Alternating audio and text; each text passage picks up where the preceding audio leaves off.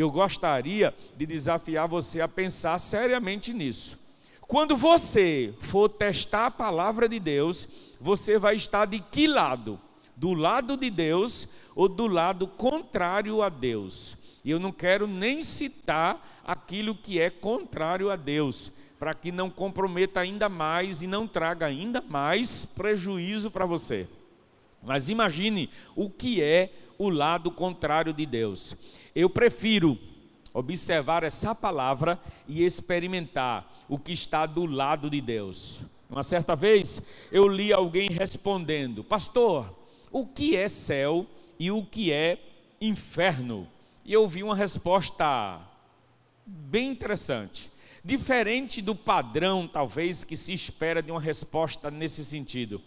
E aquele escritor respondeu: O céu é o lugar onde Deus está. E aí a gente começa a viver o céu em vida. Se Deus está em nós, se Deus está na nossa família, se Deus está na nossa empresa, se Deus está nos nossos negócios, se Deus está, ali é o céu. E aí, o começo dele, o céu, aquele que nos espera no porvir, é o local onde nós estaremos celebrando ao lado de Deus. Automaticamente, você já tem a resposta contrária. E o inferno, pastor? O inferno é o local onde Deus não está. E aí, imagine uma família que Deus não está, uma empresa que Deus não está, uma vida que Deus não está, um local que Deus não está. Toda sorte de dificuldades, problemas, crises infernais será a realidade. E aí, no que diz respeito à eternidade, aí eu deixo você pensando: imagine o que é um lugar onde Deus não está. Muito bem, convidando você para a gente pensar, aí nós vamos compartilhar sobre o primeiro capítulo do livro Profeta Daniel. Esse livro é tão fantástico e ele começa com uma situação aonde a gente é impactado e desafiado a pensar: que situação incrível! Que momento especial! Eu tenho aqui os personagens, o profeta Daniel e seus amigos, e o desafio que ele lançou para as autoridades, que era constituído sobre a vida deles sob a pressão da, da escravidão. Como assim, pastor? Então vamos acompanhar. Você vai deixar a sua Bíblia aberta apenas e aí você confere a cada momento se você desejar. Mas eu vou vivendo esse texto aqui com você. O texto no, nos traz um tema: a educação de Daniel e outros jovens, seus amigos hebreus, na corte do rei Nabucodonosor porque o rei Nabucodonosor era da Babilônia. E o princípio da Babilônia era aonde Deus não está. A Babilônia era sinônimo de perversão, de prostituição, de tudo que você imaginar, de um reino com muitos deuses. O rei Nabucodonosor sitiou, ele invadiu Israel e aí obrigou aos hebreus a serem escravos. Aí a gente vai acompanhar uma pequena parte do grande lance da vida de Daniel no começo da sua estadia no rei de Nozinho ou no rei de Nabucodonosor. O rei tinha o domínio. E aí eu quero fazer você pensar comigo que comportamento desafiador e o que leva três figuras, juntamente com Daniel, ter a certeza, porque o livro é fantástico, e eu recomendo você ler o livro todo, tá? É uma profecia do Velho Testamento, mas de comportamento so social de Daniel impressionante. Mas só nessa experiência, aí eu tenho algo para nos ajudar nesta meditação. Então, nós vamos passeando no texto. Tema: o desafio de Daniel e seus amigos. Daniel tinha uma educação hebreia, uma formação em Israel monoteísta. Adorava o único Deus chamado de Israel. O que faz alguém desafiar um chefe hierárquico com poder sobre vida e morte, diferente do nosso Estado de Direito, que nenhum presidente da República ou governador de Estado, muito menos prefeito de cidade, tem poder sobre a nossa vida. O rei, na época, tinha. Se o rei mandasse matar, era ordem. E a vida era ceifada sem nenhum prejuízo para o rei, nem para o seu reinado. Quem tinha o prejuízo era o condenado e sua família.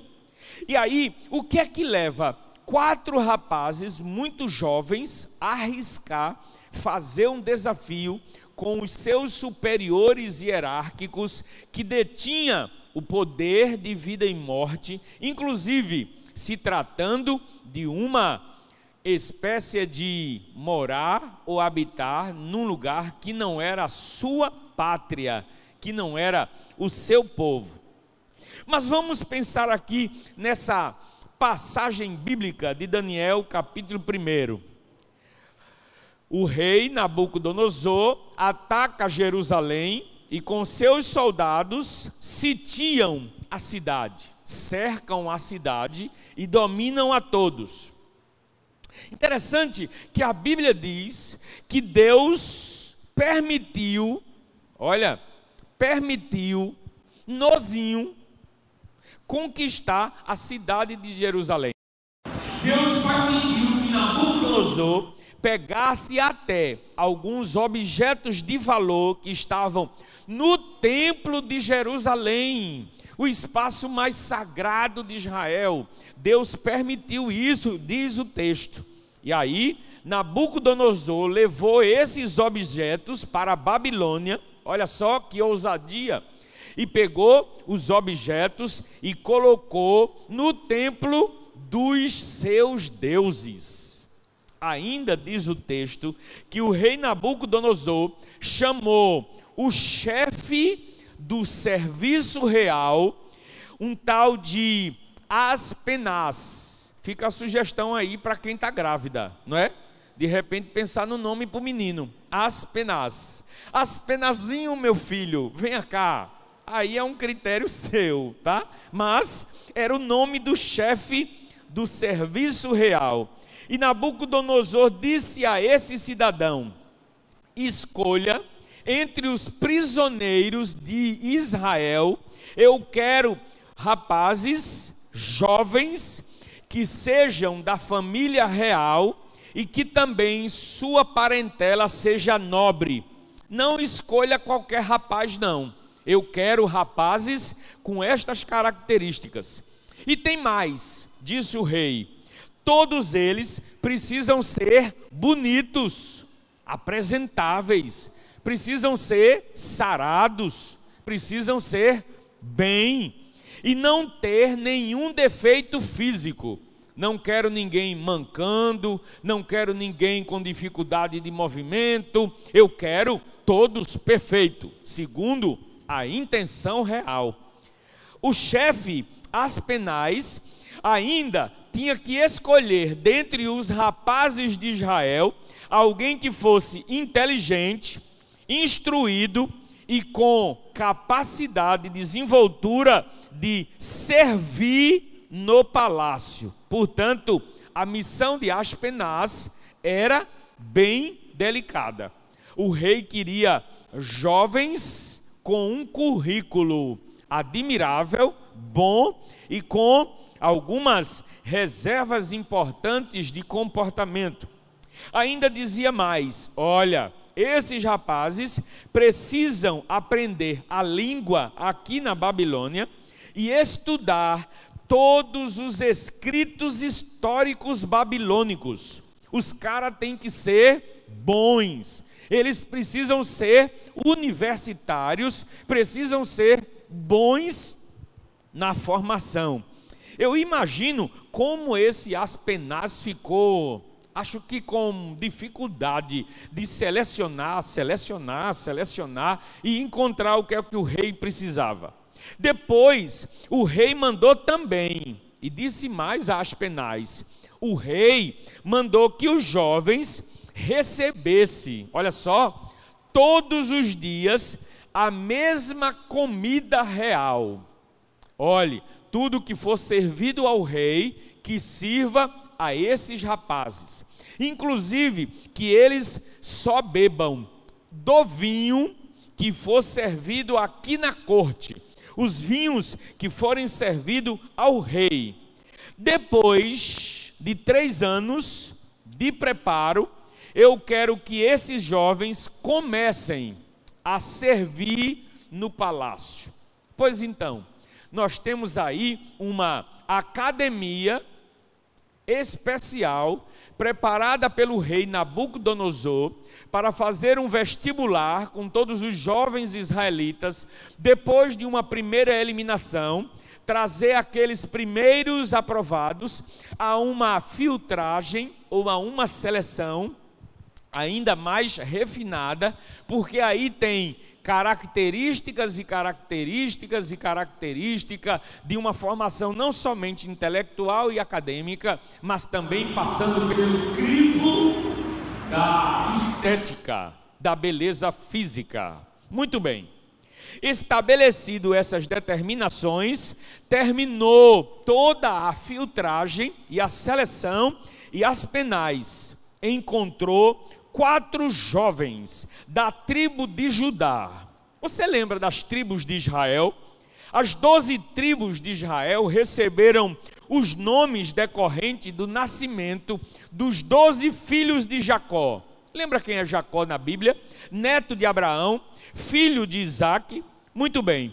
Todos os filhos de Jacó determinaram uma linha de formação tribal aonde se formou a característica de Israel. E aí, as doze tribos de Israel foram Ruben, Simeão, Levi, Judá, Dan, Naphtali, Gade, Assé, Isacar, Zebulon, José e Benjamim. Lembram dos últimos filhos de Jacó? Inclusive José, que foi para o Egito, e Benjamim, que foi o último filho de Jacó, que terminou tendo aquele momento na história de José. Muito bem, esses nomes deram características às tribos, e esses jovens que foram separados foi da tribo de Judá. Essa é uma informação histórica apenas para você se situar no contexto veterotestamentário, né? E ter essa, eu acho que noção importante a tribo de Judá, esses rapazes foram encontrados da tribo de Judá. Quem foram eles? Aí Aspenais encontrou Daniel, jovem bonito e inteligente, Ananias, bonito e inteligente, Misael, bonito e inteligente, e Azarias. Eram os rapazes selecionados por Aspenaz. Aspenaz, então, chefe do serviço do palácio, trouxe esses nomes, só que ele resolveu rebatizar esses rapazes. Como assim, pastor? Isso. Ele resolveu apresentar ao rei com outros nomes. E foram eles: Daniel, Beltesazar, tá? Ananias. Aí teve essas características aqui, olha só, Sadraque, Misael, Mesaque e Azarias, Abdenego. Ah, aí você começa a lembrar de alguma história com esses nomes. Daniel já é bem conhecido, aí você vai lembrar Sadraque, Mesaque e Abidenego. Eles mesmos, que depois você vai conhecer lá na frente a história de uma grande provação e desafio na fornalha de fogo. Mas essa história você lê em Daniel, porque provavelmente nós vamos trazer aqui para outra reflexão e profunda. Muito bem. Mudados os nomes, e aí Aspenaz transformou esses rapazes e apresentou ao rei com outros nomes. Beltesazar, Daniel, eu quero que você mergulhe nesse texto, porque tem comigo uma situação de reflexão, de desafio, e eu quero levar você a pensar seriamente: o que é que eu acredito, o que é que eu confio, e será que eu arriscaria minha cabeça desafiando alguém superior a mim a acreditar no que eu acredito? Daniel resolveu que não iria comer dos manjares manjares do rei. Daniel resolveu que não se tornaria impuro, não ia comer da comida, não ia beber do vinho, aquilo que era oferecido, ele não iria comer. O que é que leva um moço, um rapaz, a ter as vantagens de um rei, aonde encontrou naquelas, naqueles rapazes algo interessante, e eles seriam muito beneficiados com vantagens, com prosperidade, com tudo aquilo que o rei poderia oferecer, mas Daniel de pronto resolveu não se contaminar. Ele lançou então um desafio e pediu ao chefe do cerimonial real, esse tal de Aspenaz, que o ajudasse a cumprir o que estava no seu coração. Ele chamou o chefe e disse: Olha, está no meu coração, eu preciso da sua ajuda. Eu não quero essa comida, eu não quero essa bebida, eu não quero isso, nem eu, nem meus amigos. O que é que leva alguém a rejeitar aquilo que é aparentemente bom? Você recebe uma sugestão de proposta no seu dia a dia proposta de desonestidade financeira que pode lhe levar a algum sucesso e ganhar algum dinheiro, proposta de vantagens, talvez em prazeres sexuais, que podem levar você a ter uma curtição na vida e de repente se divertir bastante, proposta das mais variadas e das mais sugestivas, que você tem a opção de caminhar no seu dia a dia, e aí nós estamos trazendo uma reflexão, sim, de mais de 3 mil anos atrás, de uma exposição bíblica extremamente interessante, veterotestamentária, mas que traz para nós algo relevante para a gente pensar. O que, que aquele moço estava dizendo àquele chefe do serviço real? Eu não quero me contaminar. Você tem essa coragem ou essa convicção de saber o que é que você acredita, quais são os valores que você crer, para que nenhuma sugestão aparentemente boa, aparentemente sugestiva, porque a Bíblia diz que há caminhos que ao homem parece bom, mas o final deles é de morte. Eu preciso fazer você refletir nessa noite, porque talvez as suas convicções estejam muito vulneráveis. As suas convicções não precisa forçar muito você. Qualquer sugestão muito simples de manjar do mundo corrompe a sua convicção. Aqueles rapazes tinham convicções muito bem determinadas. Aqueles moços sabiam muito bem o que queria. Aí eu estou trazendo a mim, a você, para a gente pensar de uma forma assim bem inteligente.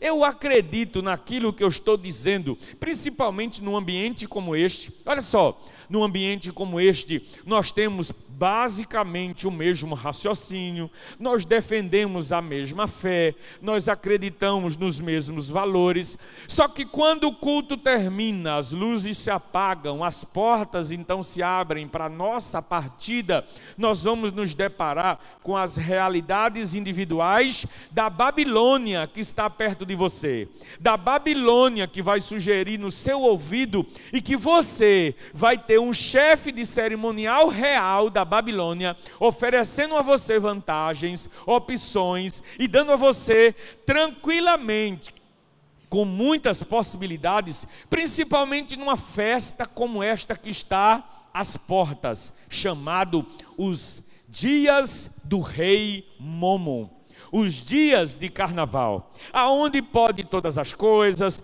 aonde todos estão liberados para manifestar a sua expressão de brincadeira, e tudo parece tão formidável, e tudo parece tão saudável, mas regado a bebida alcoólica, regado a muita droga e regado a uma prostituição sem limite, aonde tudo parece muito bonito na propaganda comercial. mas todos nós percebemos aquilo que vai sugestionando e vai estragando famílias, jovens, casamentos e muitas pessoas que se deixam levar pelo convite de algo que aparentemente é até interessante.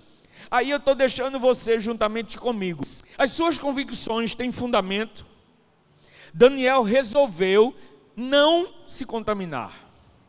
E ele chamou assim a parte Aspenais, o chefe real do palácio, e disse: Me ajude, eu não quero isso para a minha vida. Só que Aspenais tinha medo, porque o rei, eu disse a vocês, tem poder sobre vida e morte. E Aspenais disse a Daniel: Quem pediu isso não foi outra pessoa senão o rei é o Senhor de todos nós. Quem resolveu o que vocês devem comer e beber foi Ele. Sabe qual é a minha preocupação, Daniel? Minha preocupação é se o rei notar que vocês estão fracos, se o rei notar que vocês estão adoecendo, se o rei notar que vocês estão perdendo massa muscular, estão ficando raquítico, está perdendo a beleza, está perdendo as características, além de perder o meu emprego, eu perco a cabeça, Daniel. E vocês serão o culpado disso.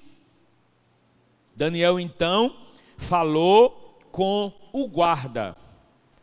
Num primeiro momento, esse tal de Aspenais não topou a ideia, porque era comprometedor para ele.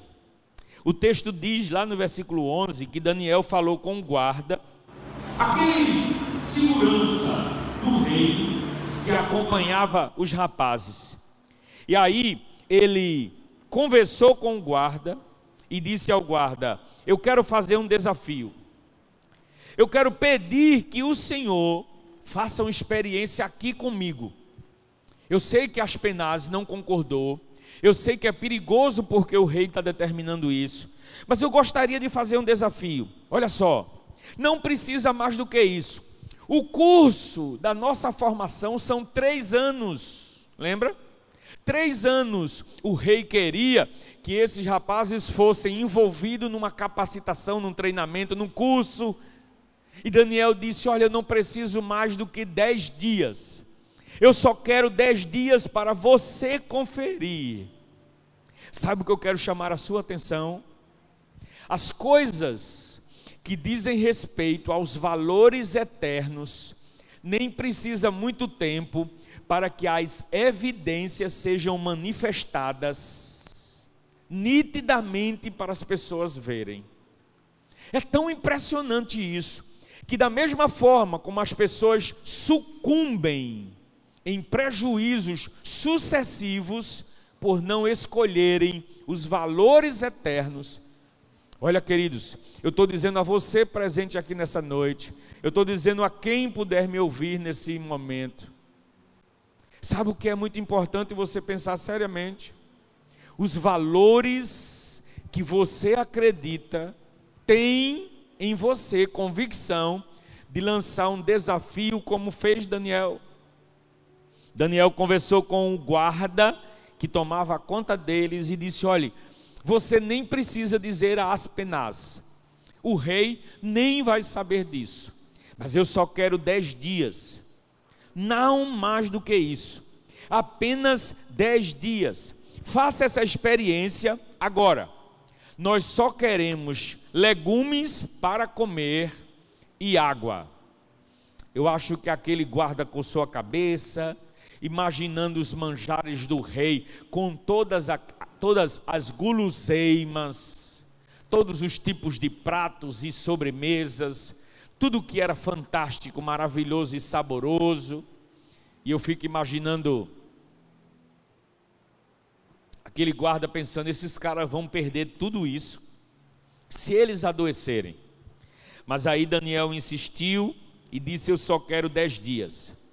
Experimente, no fim desses dez dias, faça uma comparação entre nós e os jovens que comeram normalmente a comida do rei. Eu acho que o guarda pensou assim: é, só são dez dias. Então, dependendo, disse Daniel, de como estivermos, eu gostaria de chamar você a atenção para os escritos do texto, a convicção daqueles que têm os valores importantes na sua vida, ele é uma possibilidade real de fazer um confronto. Eu quero dizer para você aqui nesse lugar hoje, experimente desafiar quem quer que seja na sua companhia sobre a escolha dos melhores valores e o tempo vai passar e que esse tempo seja conferido com os resultados. Daniel então disse dez dias, e você compara. Você vê se os jovens que estão comendo a comida do rei e nós. Diz o texto que o guarda concordou. Tá bom, vamos ver o que é que acontece. Passaram então os dez dias, os quatro jovens de Israel, lembram? Daniel, Sadraque, Mesaque e Abidenego. Foi esse o nome que eles receberam. E Daniel, o de Beltesassar, tá? Passados então os dez dias, o texto nos traz algo fantástico, porque Deus deu aos quatro rapazes, escute só, um conhecimento profundo dos escritos da Babilônia, Deus deu uma profundidade perfeita de entendimento das ciências babilônicas a Daniel, especialmente, Deus deu o dom de interpretar sonhos e explicar visões. Eles então continuaram comendo só legumes e água. O guarda percebeu que só com dez dias eles nem ficaram feios, nem perderam massa muscular e muito menos comprometeu o que o rei esperava, capacidade intelectual. Muito pelo contrário, foi desenvolvido além do que os rapazes que estavam com os manjares do rei. Na sequência da estadia desses rapazes na Babilônia, eles concluíram os três anos. Passaram como que numa academia. Alguém que passa na academia da Força Aérea vai fazer o curso de oficiais para aeronáutica longe da família. Alguém que passa na AMAN, Academia Militar das Agulhas Negras do Exército, vai fazer seu curso fora do seu estado, se tratando de Recife Pernambuco, longe da família. Alguém que passa em alguma dessas academias vão fazer seus cursos longe da família. Ali estavam aqueles rapazes na Babilônia restrito ao domínio do rei Nabucodonosor e agora sendo formado segundo a orientação babilônica. Mas com um detalhe incrivelmente especial: nem Daniel, nem seus amigos se envolveram com os manjares do rei. Passado então três anos, e entre todos não havia expressões bíblicas, como no versículo 19 não havia quem se comparasse com Daniel, Ananias, Misael e Zacarias e Azarias. Eram eles Beltesazar, Daniel, Sadraque, Mesaque e Abidenego. Por isso, eles foram admitidos e começaram a, traba a trabalhar no palácio. Essa é a primeira parte da história de Daniel e seus amigos. Curiosamente, nós vamos encontrar a história dele com outros desfechos e outros desafios. possivelmente abordaremos aqui e vamos compartilhar dessa palavra. Mas hoje, especialmente hoje, eu quero deixar você simplesmente com um questionamento. As suas convicções estão em que nível de abalo? Em que é que você acredita? Você acredita na fé em Jesus? Você acredita nos valores bíblicos? A sociedade hoje que nós convivemos, o mundo pós-moderno hoje, com todos os conflitos de conceitos, de definições, o que é que você entende sobre os valores? Essas formação de valores na sua vida está enraizada com solidez ou está vulnerável a uma sugestão de alguma coisa que atraia o seu coração. Imagine o que eram quatro rapazes, na flor da idade, com os nervos e com todos os hormônios à flor da pele, com as sugestões de vantagens na Babilônia, mas que tiveram um posicionamento paradoxal. Você consegue definir as suas convicções? Convicções de família. Me escute, por favor. Convicções de valores da sua família, seu casamento. Convicções de quem é sua esposa para você. Convicções de quem é o seu marido para você.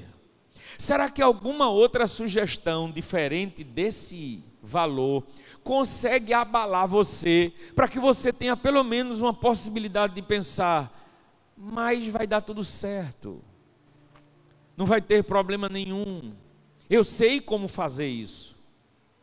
Você percebe o que é que eu quero dizer nessa noite e trazer você para pensar? Convicções sobre sua integridade financeira, aquilo que você tem como valores em espécie, em dinheiro. Será que alguma sugestão pode levar você facilmente a perder as suas convicções? Mas a vantagem é muito boa. Eu vou pagar minhas dívidas, eu vou sair desse liseu, eu vou ter muita vantagem com isso e ninguém vai saber. É tão interessante quando a gente se reúne dessa forma e parecemos imbatíveis porque cantamos bonito, porque levantamos nossas mãos, porque na imagem todos nós parecemos destemidos e corajosos, mas na individualidade do nosso dia a dia, talvez estejamos muito vulneráveis e as nossas convicções estão por um triz. O maior inimigo de nossas almas sabe disso.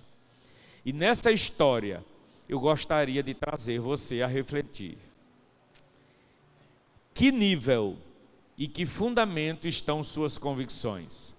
O que é que levou a um grupo de rapazes bonitos, inteligentíssimos, a desistir e abrir mão de propostas vantajosas e que eles se dariam muito bem se tivessem escolhido o rei do ponto de vista de prazeres, de vantagem, de sucesso. Mais na frente, a gente tem uma riqueza de detalhe que o texto traz, mas Daniel foi lançado numa cova de leões famintos, Sadraque, Mesaque e Abdenego foi lançado numa fornalha com um aumento de sete vezes mais, porque permaneceram com a convicção inabalável. Eu quero convidar você a ficar em pé nesse instante. Alguns segundos dá para você refletir. Agora sim, nós vamos terminar já o culto.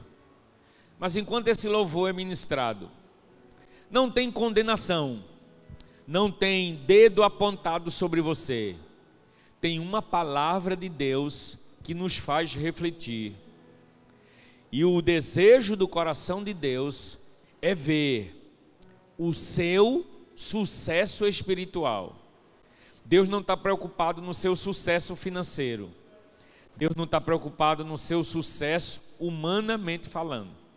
Muito embora a palavra de Deus o que mais tem é confirmação de que as consequências das nossas escolhas por valores eternos nos trazem resultados fantásticos financeiros, saúde, prosperidade, mas isso é uma consequência daquilo que Sadraque, Mesaque e Abidenego disse ao rei: Se Deus quiser, ele nos livra da fornalha ardente. Mas se Deus não quiser, nós seremos consumidos, mas nós não nos curvaremos para o teu Deus. Como é que anda a sua convicção? Pense nisso.